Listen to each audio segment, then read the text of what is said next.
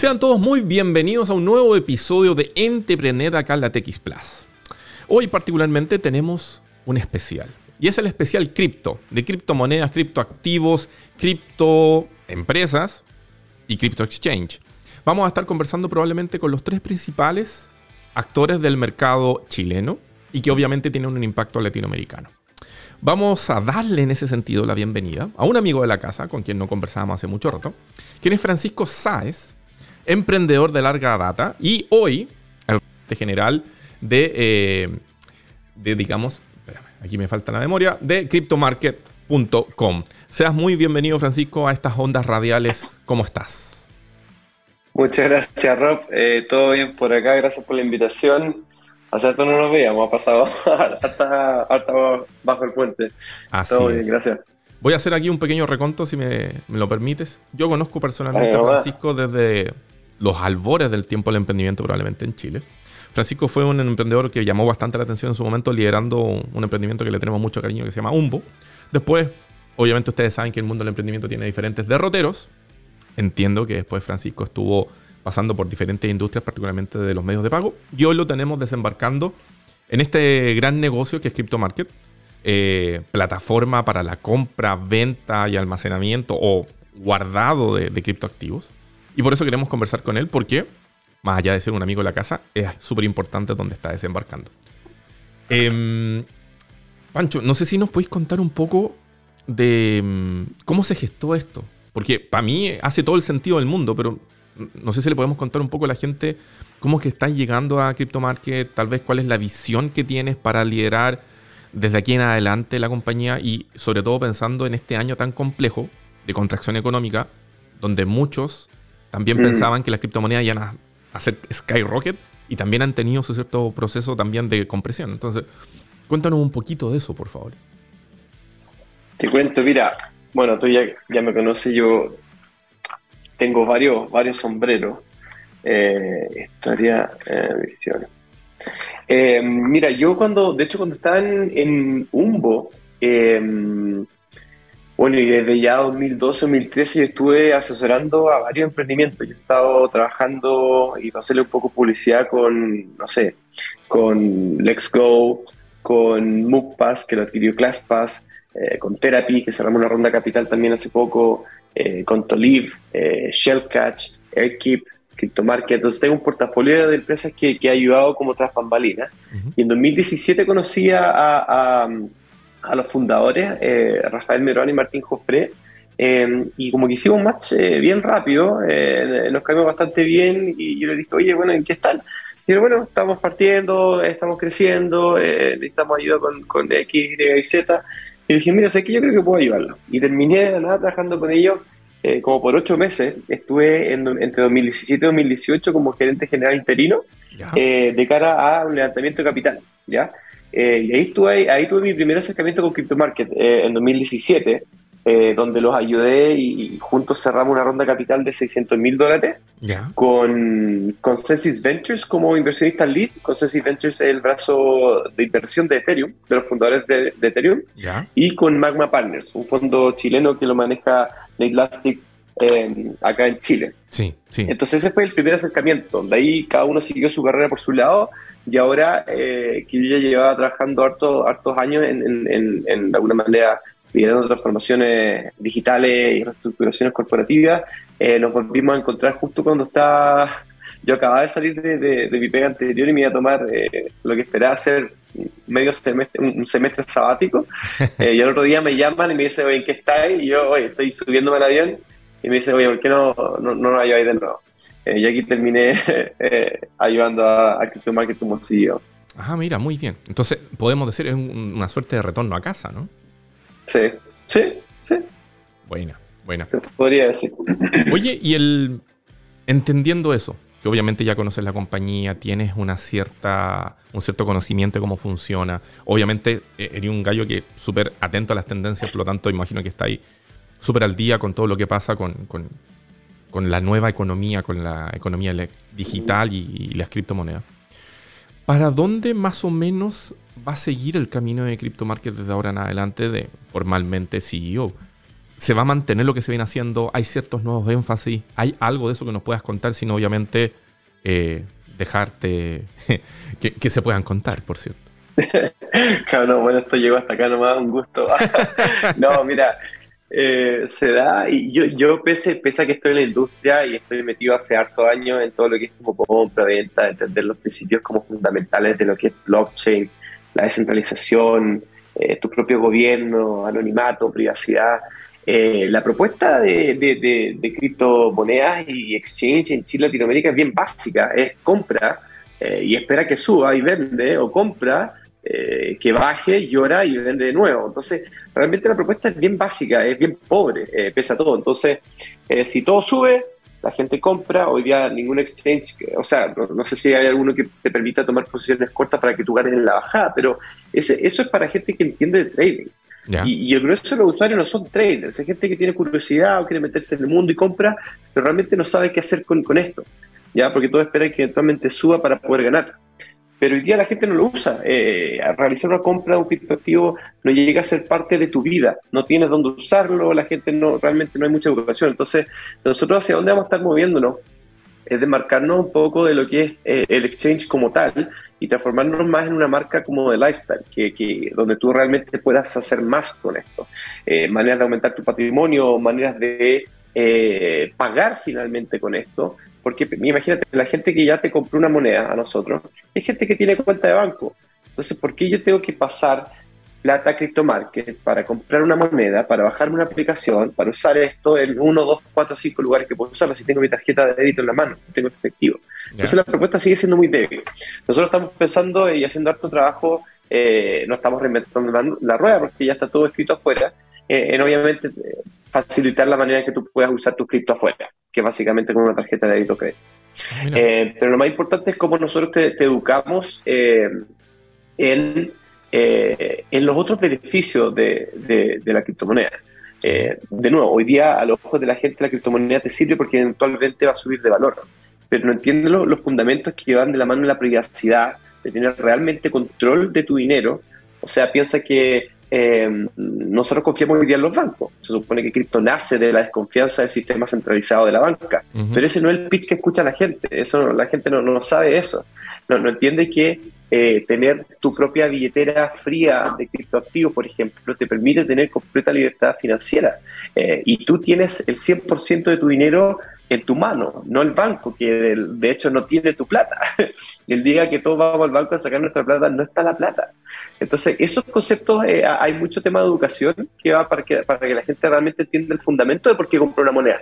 Es comprarla por, porque sí o porque me dijeron, porque podría subir. Es como cómo no, nos preocupamos en, en, que la gente entienda el real, el por qué.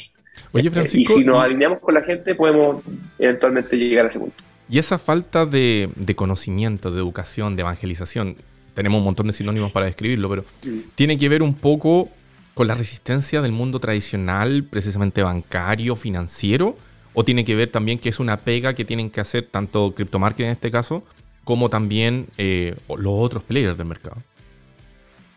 Claro, son, son las dos. Em, son las dos pegas. Eh, uno, Chile y Latinoamérica, Chile en específico, es un mercado muy tradicional, donde cualquier cosa que te mueva un, pelito al lado de riesgo es como mucho. No, o sea, Chile estudia, anda, saca tu título, gana tu lucas, sigue lo que todos hacen. Entonces, eh, culturalmente no somos tan rápidos en adoptar nuevas tecnologías, por buena que sea. ¿ya? Mm. Entonces ahí es donde viene la pega, donde nosotros tenemos que hacer esta evangelización y educación, a través de productos que hagan sentido, a través de un producto que sea world class, o sea, tú tienes que usar un producto que sea de clase mundial, en niveles de seguridad, en niveles de compliance, en niveles de experiencia, eh, y todo va ayudando. Al final nos queda mucha, mucha pega en la evangelización eh, de este tema y, los fundamentos básicos para que, de la gente tenga eh, el porqué. ¿Ya? y, claro, van, van, va de, los, dos lados. Yo creo que cuando gobiernos empiecen a aplicar tecnologías de blockchain, ya hablemos de blockchain, mm. después vamos a volver a las criptomonedas porque nadie habla de blockchain y eso finalmente es el valor de cualquiera de estas criptomonedas, no es la moneda per se. Oye, y llevando eso a la actualidad, estamos viviendo un periodo de alta inflación no tan solo en Chile, sino que a nivel mundial, pero particularmente eh, es algo que ha impactado un poco en nuestra sociedad, porque obvio todos los precios suben, los, salarios alcanzan para menos, etc. Y habían algunos que decían, a lo mejor vamos a poder hacer un poco lo que ocurrió 2019 y anteriormente de refugiarse un poco en las cripto, esperar que suban precisamente. Y también se ha vivido un año bastante singular, bastante movido en, los principales, las principales criptomonedas, Bitcoin, Ether, que han ido un poco al descenso, comparado con precios anteriores. ¿Cuál es la, la visión al respecto? No te digo sugerencia porque es súper, cada uno ve lo que hace con su dinero, pero ¿cuál es la visión de esto? ¿Es es un momento, al igual como ha pasado anteriormente en la historia. Igualmente hay que considerar si es que la gente tiene posibilidad de tener un X porcentaje de, sus, de su patrimonio en criptoactivo. ¿Cómo se ve esa línea? Claro, em, todo lo que digo siguiente no es consejo de no es consejo de inversión, es solo una opinión personal. No, mira, em, sí, es que depende del mercado, porque en un mercado bajista eh, un mercado como tradicional bajista, en un mercado de criptoactivos bajista, nada te salva de la inflación. O sea, si tú pones 10 lucas hoy día y Bitcoin sigue bajando, vas a perder plata. ¿ya? Ahora, si hablamos de largo plazo, ahí nos metemos en otra conversación porque la gente tiene, eh, como los periodos de alza han sido bastante rápidos, todos esperan ganar plata rápido. Eh, pero el que, el que sabe espera, el que sabe ve, ve indicadores, el que sabe ve curvas de crecimiento, ve eh, no sé, algún como patrón en el cual te haga sentido y que algo va a seguir subiendo en valor.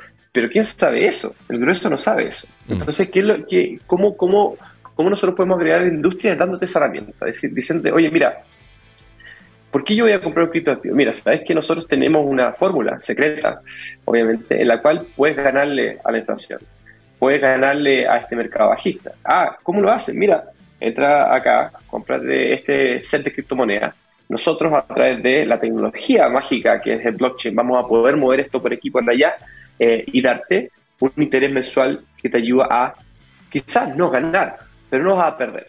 ¿ya? Entonces, si tú quedas neteado es mejor que tener la plata en el banco. Entonces, esos servicios financieros que si tú los ves afuera lo ofrecen grandes como, no sé, Coinbase o, Binance, por ejemplo, eh, les permite porque tienen una gran espalda. Pero eh, acá no existe nada. Entonces, eh, se puede combatir, pero no por la compra, sino cómo tú usas ese asset que compras. Y la gente no tiene el conocimiento, entonces ahí vienen los terceros que dicen, mira, nosotros podemos hacerlo por ti, el riesgo es mínimo eh, y no vas a perder o puedes ganarle de alguna manera a esta inflación. Perfecto. Ahora, entendiendo de que estamos comenzando ya el, el inicio del fin del, de este movido 2022, si tuviéramos que resumirlo, ¿cuáles son en, en entendiendo tu cargo de, gerente general de CryptoMarket, ¿cuáles son tal vez las tres prioridades que, en las cuales se va a embarcar la empresa desde aquí en adelante, tal vez, digamos, de aquí a final de año? Eh, o no sé si es muy corto el periodo, a lo mejor hablemos de un año, tal vez. No, no, no, no, está bien. Me, te, voy a dar, te voy a dar el corto y te voy a dar el largo. Eh, el corto son, son, son, tres, son tres cosas. Lo primero es eh, cómo nos convertimos en, un producto que sea de clase mundial. ¿ya? Cuando uno habla de clase mundial, eso creo que eh, resume hartas cosas. ¿ya? Cuando tú usas un IBM, un Microsoft, tú sabes que por dentro los, procesos están finos, todos los servicios que usas están finos, todo es lo mejor de lo mejor para tú obtener lo mejor de lo mejor. Entonces nosotros hoy día estamos eh, actualizando mucho nuestros proveedores, nuestros servicios, nuestros procesos para llegar a ser un producto tope de línea. Eso es lo número uno. Eh, lo otro también que estamos pensando y hay que cranearse mucho es el tema del valor cuál finalmente es nuestra propuesta de valor. Entonces, en el corto plazo tenemos que, de alguna manera, refrescar esa propuesta porque ya, ya no agrega valor que tú entres y compres y va a perder plata. ¿Cuál es el pitch? Ahora entra, compra y es algo más. Bueno, cambia la, cambia la historia. Entonces, eh, ser world class, el tema del valor hacia el mercado y hacia nuestros clientes, eh, y el crecimiento, obviamente. El crecimiento en una industria bajista es muy difícil, eh, es muy caro también.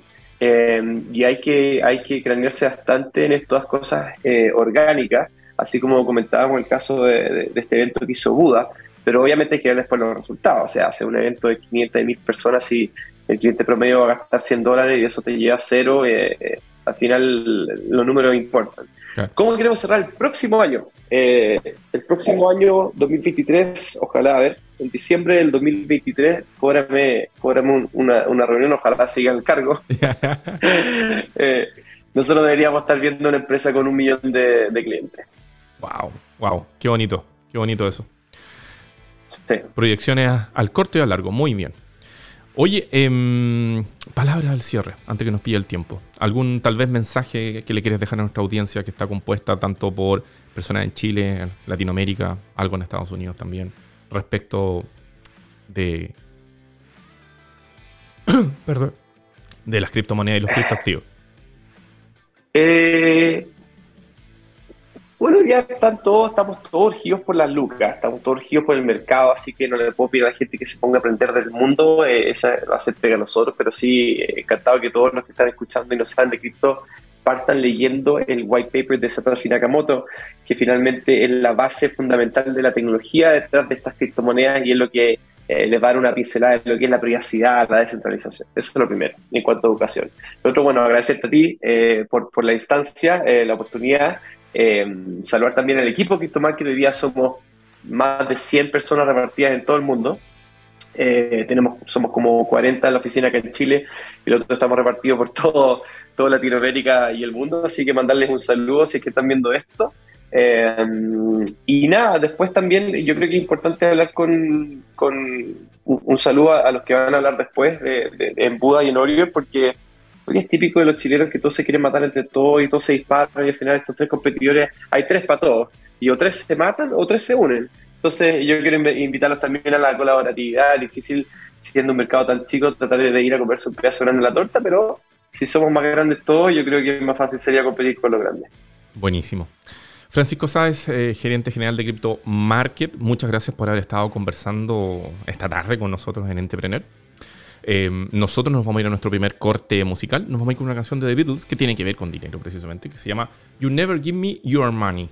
Vamos y volvemos acá en Entrepreneur vía TX Plus, especial cripto.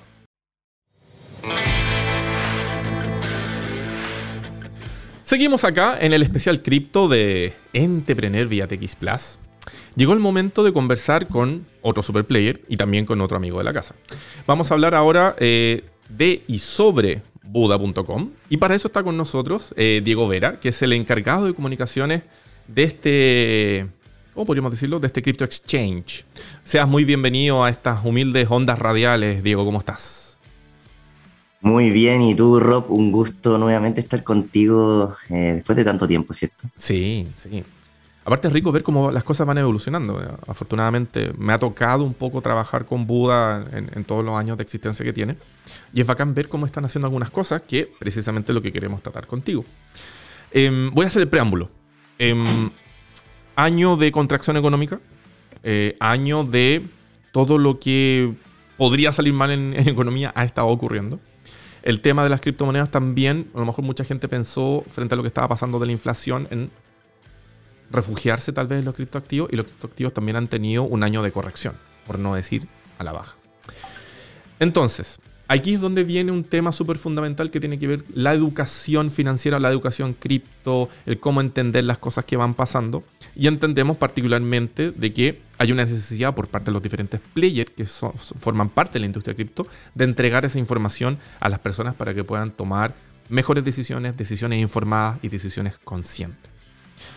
Entonces, eso es lo que nos interesa un poco también abarcar contigo y particularmente con Buda, de qué es lo que están haciendo en esa materia, cómo es lo que están haciendo para transmitir toda esta información que para muchos puede ser venido de la NASA, bajarla a un nivel, digamos, transversal y que la gente efectivamente pueda tener mayor conocimiento de lo que significa la industria, de los conceptos de blockchain, de criptoactivos, etcétera.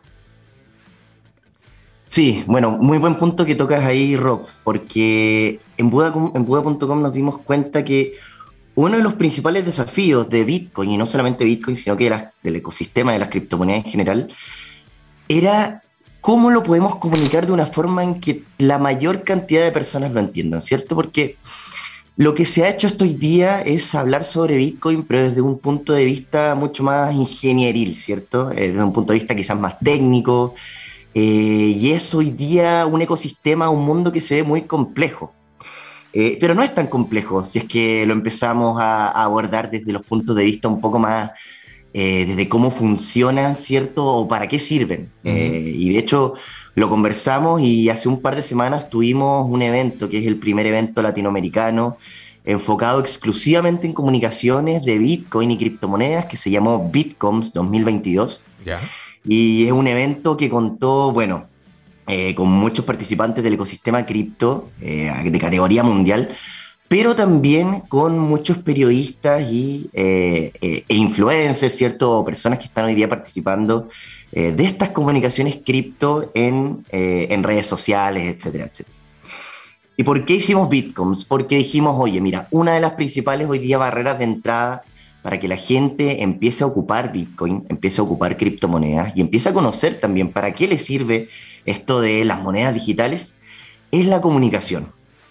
Y hoy día dijimos, oye, concentremos a todas las personas o a gran parte de, estas personas hoy día que están hablando de Bitcoin, que están hablando de criptomonedas, y busquemos construir nuevos mensajes o nuevas formas, mejor dicho, de enfocar estos mensajes que nos ayuden a llegar a estas distintas audiencias a las que hoy día estamos apuntando, ¿cierto? Queremos que la señora Juanita en su casa entienda hoy día por lo menos para qué le funciona Bitcoin o para, para qué puede usar Bitcoin, eh, pero sin la necesidad de que entienda cómo funciona blockchain por detrás o, todos estos tecnicismos que, en, los que a veces nos enredamos mucho, ¿cierto?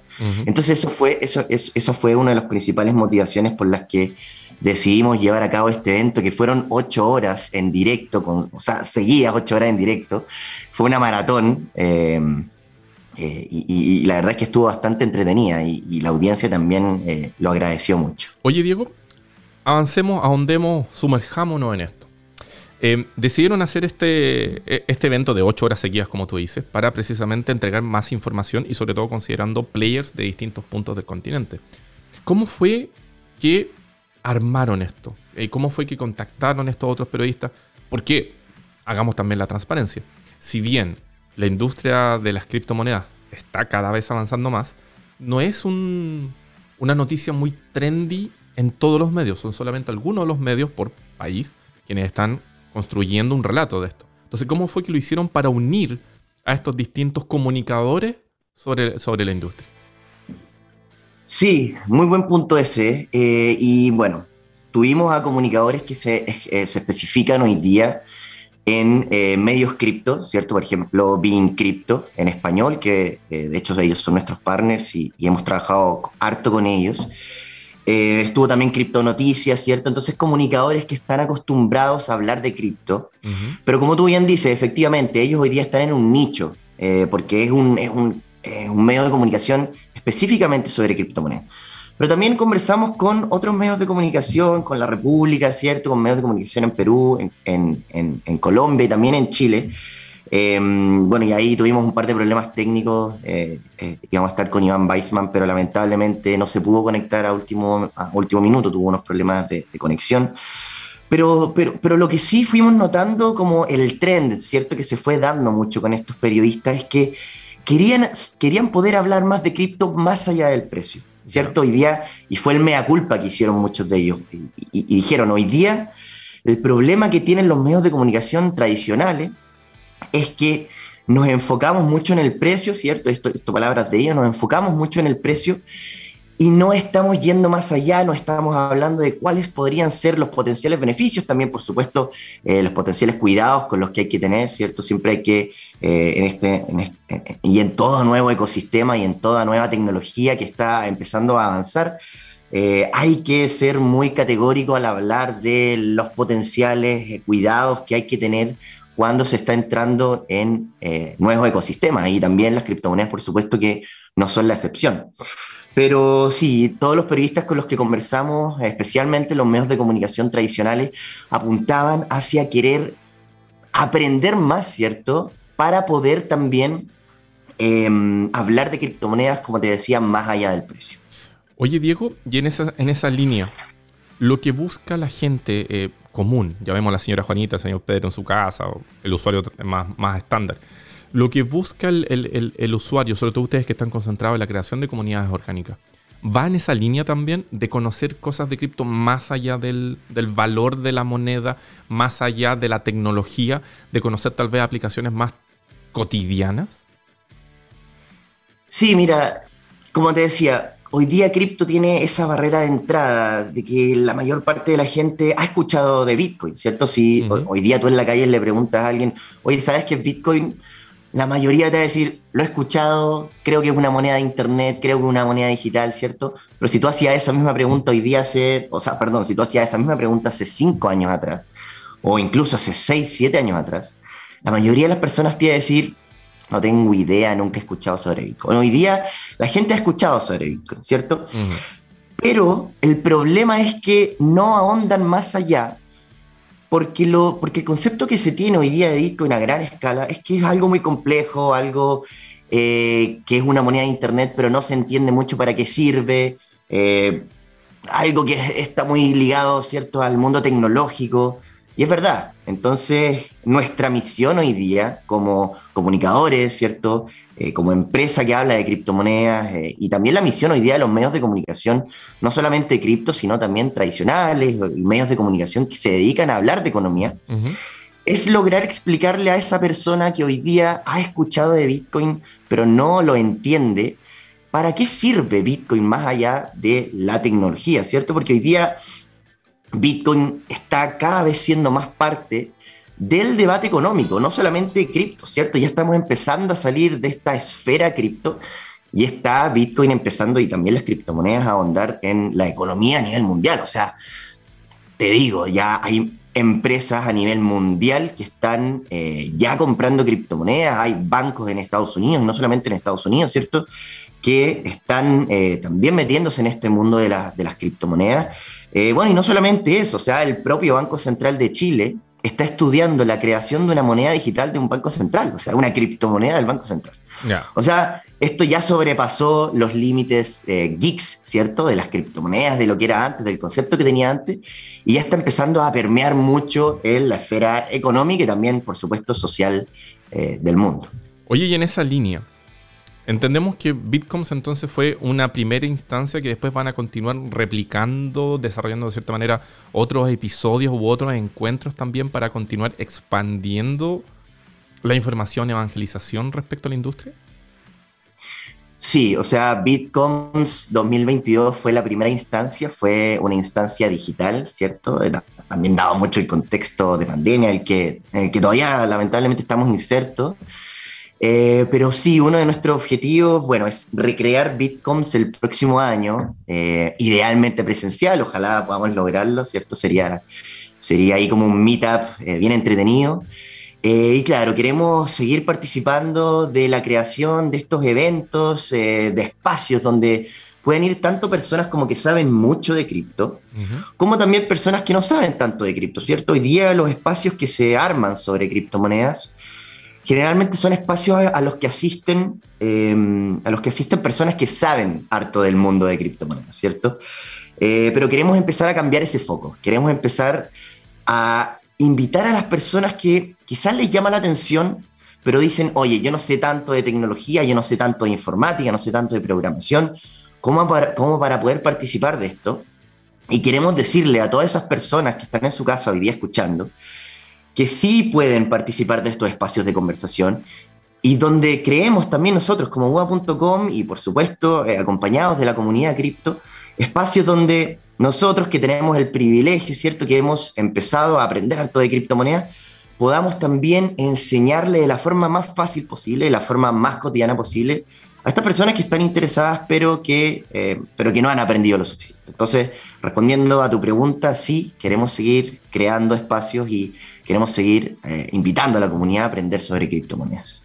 Oye, y ahí, perdón, porque ustedes ya lo están haciendo, entonces a lo mejor no, es que le queramos que les copien, pero sí saben y tienen insight de algunas cosas. ¿Qué tan difícil es armar una comunidad orgánica? Te lo digo porque, de nuevo, si hacemos una ida hacia el pasado, antes, cuando uno decía armemos comunidad, ya estaban las comunidades de los tuiteros influyentes, estaba la comunidad de, no sé, los que andaban en moto, etcétera, etcétera. Sonaba así como, ah, no, sí, es fácil juntar gente. En verdad no lo es. Entonces, ¿cómo es que ustedes han logrado ya, de cierta manera, cimentar ese camino? Mira, yo creo que algo que valora mucho la gente y en general las comunidades, por lo menos lo que hemos visto nosotros, es la transparencia. O sea, ser siempre directo, decir, oye, esto está pasando, nosotros lo estamos abordando de esta forma, ¿cierto?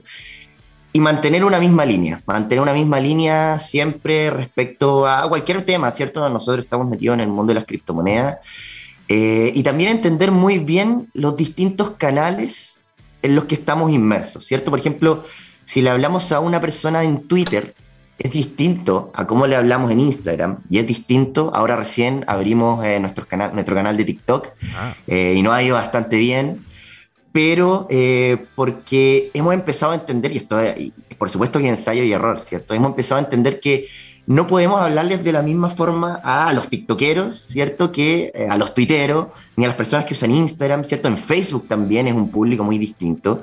Em, y, lo conversábamos con el equipo, queremos también empezar a explorar eh, nuevos canales, ¿cierto? ¿Dónde están las comunidades hoy día que saben mucho de cripto para agarrarlas a ellas, a estas comunidades y decirles, oye, los queremos a ustedes, los necesitamos para empezar a hablarle a gente que no sabe tanto de cripto. Entonces, Discord, por ejemplo, mm.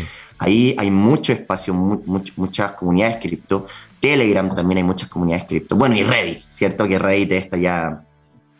Eh, e, esta red por excelencia, ¿cierto? Esta nueva evolución de lo que fueron los foros en su momento, de lo que fue Taringa, por ejemplo.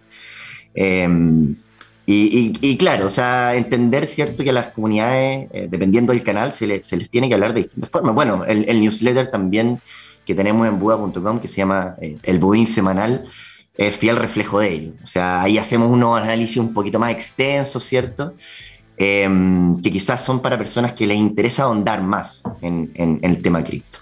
Oye, Diego, y ahí mencionaste algo que a mí me llama la atención. Eh, los foros, Reddit. ¿Qué, tan complejo es sumergirse en ese submundo? Porque, a ver, cuando uno tiene Reddit, yo lo tengo para leer algunas cosas muy nerdas, de anime particularmente. Eh, es súper horrible verlo, pero es como capas y capas de información que vais descendiendo y no hay, no hay, retorno.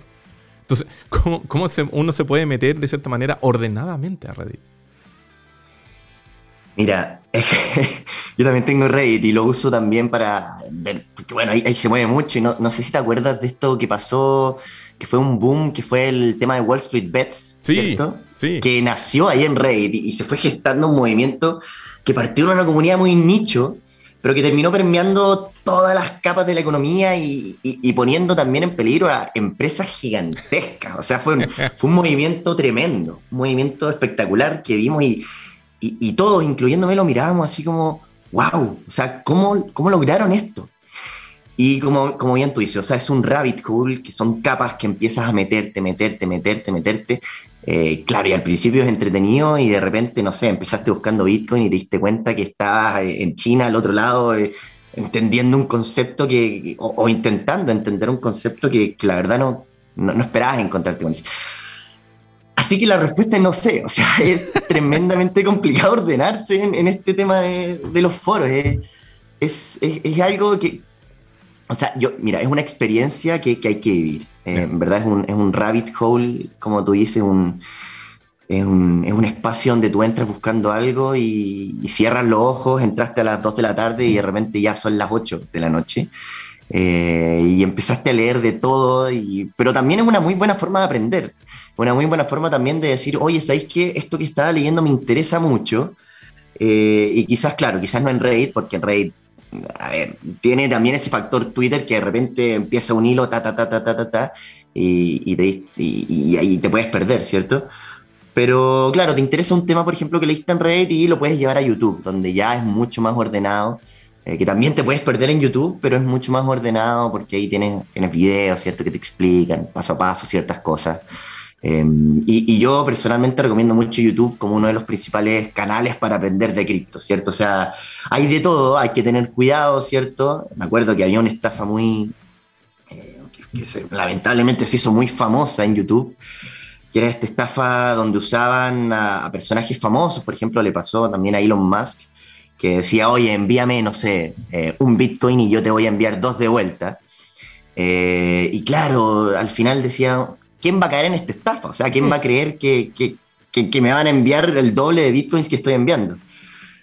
Pero pasó y la gente caía y, yo lo relacioné mucho a algo que pasaba en Runscape en su tiempo. Yo jugaba mucho Runscape cuando era chico eh, y, y, era el, el, también duplicando oro, ¿cierto? Entonces tú le dabas, le dabas oro a esa persona y esa persona supuestamente te lo duplicaba. Eh, y, a, y, a, veces pasaba, o sea, a veces efectivamente te lo duplicaba y tú ibas poniendo más oro, más oro, más oro, hasta que llegaba ya a un, punto donde la persona pop, se desconectaba y chao, nunca más te dio tu oro. Este era lo mismo, ¿cierto? Este era lo mismo, era como, ¿hasta dónde puedo llegar este? ¡Pum! Robarte tu plata. Eh, entonces sí, o sea, y, también siguiendo esa misma línea, hay mucho trabajo que hacer en temas de educación porque es muy delicado, o sea, aquí estamos hablando de la plata de la gente, ¿cierto? plata que la gente mete y, y, por eso es tan importante que se aprenda sobre Bitcoin, sobre cómo funciona y sobre también cuáles son los límites que hay, ¿cierto? O sea, no existen hoy día rentabilidades aseguradas y eso, y eso por favor que se entienda muy bien, porque hay mucha gente que dice, oye, dame tus bitcoins y yo te voy a, eh, te los voy a convertir en, no sé, 200% rentabilidad en una semana. No, o sea, eso no existe y ojalá se entienda muy bien. Eh, esto es un mercado igual que todos los mercados. Entonces, por eso es tan importante la educación, en, especialmente en este ecosistema. Perfecto. Diego Vera, encargado de comunicaciones de Buda.com, muchas gracias por haber estado conversando con nosotros. Siempre es importante precisamente transmitir más información, más conocimiento, sobre todo en este, sigue siendo un nuevo mercado, sigue siendo un, una nueva industria. Así que muchas gracias por esa conversación. Muchas gracias a ti, Rob, y espero podamos conversar de nuevo luego. Eso, nosotros vamos a dejar hasta aquí este bloque. Nos vamos con una canción que tiene que ver con dinero, obvio. Nos vamos con una canción de ACDC. Esto es Money Talks. Vamos y volvemos aquí en Entrepreneur vía TX Plus. Tercer bloque en este especial cripto que estamos haciendo en Entrepreneur vía TX Plus. Tuvimos la oportunidad de estar conversando con Crypto Exchange, Buda.com, y llegó el momento de conversar con otro importante player de la industria local y latinoamericana, como es Orion X. Para eso tenemos con nosotros a Joel, Joel Weinstein, quien va a estar conversando con nosotros, cofundador y un cargo técnico que en este momento no me acuerdo, perdónenme, con quien vamos a estar conversando de la actualidad eh, que está viviendo particularmente esta, eh, este Crypto Exchange. No sé, eh, Joel, perdóname, sé que eres cofundador. No sé si nos quieres decir también el otro cargo para que no, no, no dejarlo ahí en el aire. sí, Chief Product Officer. Pero mira, yo siempre he pensado que mientras más grande el cargo, más chico sea el nombre, así que con Joel soy feliz. perfecto, perfecto. Maestro, eh, estamos tratando de hacer este especial de cripto para que la gente en un solo episodio pueda tener diferentes visiones sobre lo que está pasando sobre la industria y sobre los negocios de la industria, en, particularmente en Chile. Eh, algo que ocurrió hace poco tiempo atrás y que lo encontramos notable fue de la expansión ya formal de Orion X a el vecino país de Perú. Eh, no sé si nos puedes contar un poquito al respecto de qué significa esto para Orion X y qué significa esto también para la industria de criptomonedas de nuestra nación vecina. Bueno, sí, efectivamente, estamos muy contentos eh, con la expansión a Perú y la expansión que también estamos implementando hoy en México.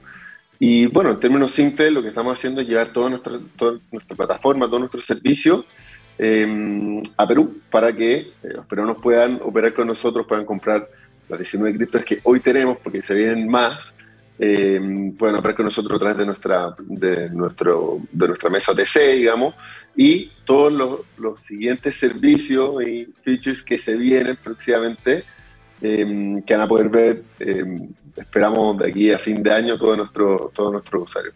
Así que la verdad es que estamos súper contentos poder eh, empezar con nuestra operación en, en, este país vecino. Y diré que es bien interesante eh, para la industria porque eh, está bueno ¿no? que startups empiecen a posicionar más regionalmente Hoy día hay solamente dos actores muy grandes que están muy, muy marcados en México y en Brasil. Eh, y está bueno que, empecemos a regionalizarnos y empecemos a, a, a, ver este mercado regional, no solamente local en cada país, que, que, nos hace una región muy interesante por la cantidad de población que tenemos y, y para dónde vamos como región, eh, con los beneficios y las dificultades que, que implica. Así que eso, esta tecnología la verdad es que eh, para los latinoamericanos tiene mm, beneficios muy tangibles y, nosotros estamos convencidos de que podemos ser un player interesante e importante para entregarles estos beneficios a, la gente de la región. Así que la verdad estamos muy contentos. Ya. Ahora, la consulta que viene de cajón de eso es, ¿cuánto tiempo llevó el poder finalmente desembarcar en, Perú? No sé si, se puede contar un poquito eso, porque igual hay toda una preparación detrás, ¿no? Sí, bueno, mira, lo primero, yo diría, em, es consolidar tu operación, ¿no? Donde estás, sentir que ya tienes eh, el control de la operación en el país donde, donde comenzaste y, después tenés que decir, ok, bueno, tenemos esta operación acá, ¿cómo podemos em, replicarla en otro país? Tomar algunas decisiones operativas, como qué cargos vas a replicar allá, qué cosas se van a seguir controlando desde acá, como tu estructura ¿no? internacional operativa, ese es el primer paso. Pero después está todo el tema legal, ¿no? O sea, decir, ok, bueno, em, ¿se puede? ¿No se puede? ¿Qué hay que hacer? ¿Cuál es la estrategia? ¿Cuáles son los partners que necesitas? ¿Qué bancos están dispuestos a trabajar contigo? Em, ¿Qué otros partners estratégicos puedes necesitar? ¿Qué sé yo? Pueden ser correras de bolsa, pasarelas de pago, eh, etcétera, ¿no? Eh, y bueno, y entender la idiosincrasia, ¿no? Entender cuál es el problema, cuál es la necesidad. Eh, en el caso de Perú, por ejemplo, a diferencia de Chile, no existe la cuenta RUT. Entonces hay una población muy grande que no tiene acceso a los servicios financieros, a la cuenta bancaria. ¿no? Eh, eso llevó a Perú a crear las billeteras virtuales distintas como se conocen en Chile, eh, en el sentido de que se maneja mucho efectivo. Todavía hay mucha gente en Perú que recibe su sueldo en efectivo. Entonces, lo que hacen las billeteras virtuales eh, o digitales, digamos, es que eh, digitalizan el efectivo. Entonces, eh, tienen la, posibilidad de recibir el efectivo de, sus clientes y digitalizarlo y darle acceso a, bueno, la banca, ¿no? Como a poder hacer transferencias y, algunos pagos. Obviamente con un montón de restricciones, digamos, para evitar como mal uso, lavado, financiamiento del terrorismo, qué sé yo, pero, pero claro, entonces son yo diría que es eso, primero ver para adentro cómo lo vas a hacer y después entender para afuera cuál es la necesidad, ¿cierto? Para que tu propuesta de valor sea interesante, porque si al final del día tú llegas con la misma propuesta de valor, pero no está, em, no está aterrizada a, la idiosincrasia local, entonces como que no, tiene tanto sentido, ¿no? Nosotros hablamos de, de alguna manera como tropicalizarte, ¿no? en, tu, en el país de destino. Oye, y bueno, está súper buena la, descripción para entender la diferencia de las necesidades que tiene Chile versus Perú. Pero también, por ejemplo, otra pregunta que viene ahí es, ¿cuál es el escenario como tradicional que se enfrenta en Perú? ¿Es similar al del Chile, a de Chile, por ejemplo, respecto a la relación entre banca y eh, criptonegocios? ¿Hay una resistencia parecida a la que hay acá? ¿O es distinta la situación precisamente por las necesidades de la población? Mira, yo te diría que es distinta. Em, sí, yo te diría que es distinta porque no había un no, no, no, existe un quiebre en la relación entre la banca y el mundo cripto.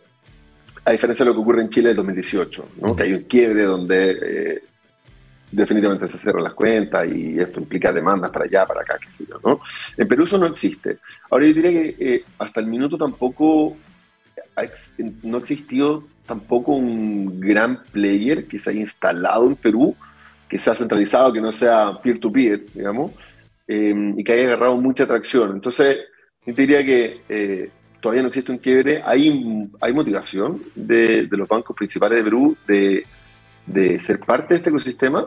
Así que yo diría que es distinto em, desde el punto de vista como del ecosistema financiero, ¿no? Yo diría que es muy parecido, Em, pero distinto a la vez es el panorama político, ¿no? Como ah, también hay cierta incertidumbre política que también tiene su juego en el tipo de cambio, ¿cierto? Em, y, cosas de esa naturaleza, como alguna resistencia, como, o, algunos problemas sociales, como en ese sentido, eh, los últimos años em, eh, ha sido un poquito más similar. Ahora, la verdad es que eso ha sido básicamente una tendencia regional. En Colombia vemos lo mismo, en Argentina, en Venezuela. O sea, de que algo, no es algo particular de Perú y Chile, digamos, ¿no? Es algo, algo bien tendencioso en la región. Ahora, de todas maneras, esto hace, esta, esta descripción del escenario, hace precisamente que ustedes estén apostando por Perú porque ven en el fondo un mercado que se puede desarrollar. Absolutamente, sí, absolutamente. Entonces hay un, eh, hay un potencial muy grande, un mercado que tiene un porcentaje grande, muy informal, pero que se está llevando a la formalización, ¿no? que se está bancarizando, que está yendo hacia un, hacia un sistema más formal. ¿no? Eh, y hay una oportunidad muy grande ahí y nosotros queremos capturar esa oportunidad eh, ofreciendo todos los beneficios de esta tecnología que bueno, son, son millones, ¿no? como la descentralización, el, ser dueño de tus propios activos, tener un, activo que es deflacionario, ¿cierto? que la expectativa es que, es que pueda ir aumentando su valor en el tiempo y no vaya perdiendo su valor en el tiempo eh, en su poder de compra, me refiero, ¿no? Que, dado que no tiene inflación y cosas así. Claro. Entonces, claro, creemos que hay una oportunidad muy interesante y esa oportunidad se da en la región en, general, eh, en los distintos países de la región. Este es un, país, es un paso interesante, el, mercado y la población, digamos, pero es muy interesante para los chilenos, pero hay muchos otros países que se hacen interesantes eh, dentro de ellos está, bueno, México, como mencionaba, que también es el siguiente paso, y bueno, y otros, ¿no? Que voy a intentar no adelantar tanto hoy día, pero, pero sí, la verdad es que nuestra idea es posicionarnos como un player regional para poder apoyar a la gente de la región, haberse beneficiado, como te decía, de, de todo, de todas estas eh, características tan interesantes que tiene esta, esta tecnología, esta revolución. Buenísimo. Ahora, perdón, te tengo que hacer esta pregunta porque cae de cajón, pero ¿hay alguna proyección, por ejemplo, cuando ya cumplen un año de presencia en, Perú, de una X cantidad de, no sé, de captura de porcentaje de, la industria, de los usuarios allá, haya número de usuarios los cuales estén apuntando en Perú? Sí, pero yo diría que eh, es, es, no es tan fácil estimar, porque cuando tú estás recién entrando a un nuevo mercado, eh, estás entendiendo muchas cosas. Dentro de ellas, por ejemplo, cuál es tu costo de adquisición de clientes. Entonces, tú llegas con ciertas expectativas. No sé, yo voy a invertir, por decirte un, momento, voy a invertir un millón de dólares. Si mi costo de cada cliente es de 10 dólares, bueno, entonces llegará a 100 mil clientes. Esa es como la matemática simple. El tema es que cuando tú estás entrando no tienes tanta claridad de, eh, de algunas de estas métricas. Entonces, eh, me gustaría ser conservador en la cantidad de usuarios. Eso sí, lo que sí te podría transmitir es que dada nuestra experiencia en Chile y el conocimiento que tenemos hoy día en el mercado, nuestra expectativa es el próximo año 2023 deberíamos estar transando alrededor de 300 millones de dólares a lo largo de todo el 2023. Wow. Creo que esa sería nuestra expectativa en, volumen, más que en cantidad de usuarios. Perfecto. Oye, hablando de transacciones, em, había un tema, bueno, y felicitaciones por lo de Perú y que salga todo bien. Eh, hablando de transacciones, hay algo que eh, particularmente está ocurriendo que se vienen dando ciertas alertas informativas que tienen que ver con eh, Ethereum, que es el merge. Entonces, yo particularmente he estado leyendo algunas cosas, entiendo algo, pero también creo que la mejor manera de la industria de los criptoactivos, criptonoticias, eh, criptonegocios, es que la gente pueda manejar más información para tomar decisiones informadas y entiendan bien las diferentes ecuaciones. Entonces, no sé si nos puede ayudar a entender para la audiencia que tenemos, ¿qué es el merge del Ethereum? Sí, feliz. Mira, la verdad es que eh, el merge o la fusión de Ethereum es uno de los eventos más importantes de los últimos años, eh, muy esperado y muy postergado también, eh, que es básicamente el, paso de la prueba de trabajo al proof of stake. ¿no? y diré que lo más importante de entender es que esto reduce prácticamente en un 99, como 95% el uso de energía, porque ahora ya no necesita una máquina trabajando, eh, demostrando su trabajo, digamos, eh, utilizando un montón de energía para poder, em, digamos, minar, ¿no? Ahora se hace con la prueba de tenencia de, de, de, Ether, ¿no? Entonces tú puedes tener, puedes entrar a validar eh, teniendo 32, 32 Ether. Entonces, ese es el primer, eh, el primer paso eh, muy esperado, donde ahora en vez de ser proof of work, como muestra el trabajo, es proof of stake, que es como la prueba de que yo tengo eh, Ether, ¿no? Tengo como mi inversión ahí que no estoy dispuesto a perder, porque esto tiene mucho que ver con los incentivos, ¿no? Em, entonces no quiero ser un mal actor, porque si soy un mal actor y juego en contra, entonces yo podría arriesgar mis 32 Ether. 32 Ether ya eh, un monto significativo, digamos, ya no son mil dólares, ¿no? Eh, no sé, son cuarenta y tantos mil dólares dependiendo del tiempo, ¿no? Entonces, pero, pero esta es una transición eh, que no termina hoy y que tiene ciertas etapas y que el objetivo máximo es lograr una, un blockchain, una cadena de bloques que sea más escalable y más eficiente, que permita mayor cantidad de transacciones por bloque, que una de las grandes críticas, que cada vez que estamos en Bullrun y entra todo el mundo a comprar y a vender Ethereum y a, mover tokens en la red, eh, las redes colapsan, los fees son muy caros, eh, y toda esta transición que está buscando hacer Ethereum eh, busca solucionar estos problemas. Ahora, no hay tanta claridad tampoco em, de cuáles van a ser los efectos reales finales. ¿ah? Pero esa es la expectativa. Em, y, es importante entender también que eh, Proof of Stake, Ethereum no es el primero en cambiarse a Proof of Stake, existen otros como Cardano, por ejemplo, conocido como ADA, el token, digamos. Em, pero claro, tiene, tiene pros y contras. ¿no? Porque eh, ya no es estas inversiones millonarias en, en equipamiento, esta inversión o este gasto constante en energía. Entonces también tiene detractores que dicen, ¿sabes qué? A mí me parece que los incentivos no, no son los correctos para mantener la red, entonces eventualmente puede tener riesgos de seguridad. Por ejemplo, ¿no? Em, hay mayor centralización hoy día de los nodos, validadores, em, etcétera, etcétera, etcétera. Entonces, creo que hoy día estamos en una transición mm. em, eh, de Proof of Work a Proof of Stake en Ethereum, pero una transición que tiene todavía distintas etapas y que no tenemos tan claro en qué va a terminar, pero lo que sí te puedo decir es que en general la comunidad lo está tomando como algo muy positivo y, ojalá que salga muy bien. Y, si una cosa importante es que no hubo un hard fork. ¿Ah? Si, había cierto miedo de decir, oye, dale. Si eso lo llevamos al, al, usuario, digamos, que puede entender o no entender esta ecuación, la, la invitación es que sigan en el fondo haciendo las transacciones que tienen pensadas de igual manera, que esto no debería afectar su diario vivir de cierta manera? O sea, bueno, esta transición que está haciendo Ethereum debería eventualmente, se espera que lo haga más deflacionario. Entonces, cuando tú tienes un activo que es más deflacionario, que es donde tú no puedes impactar en la oferta de este token, tu expectativa es que eh, conserve el valor en el tiempo, al menos, ¿no? Que es, es, la esencia un poquitito de Bitcoin.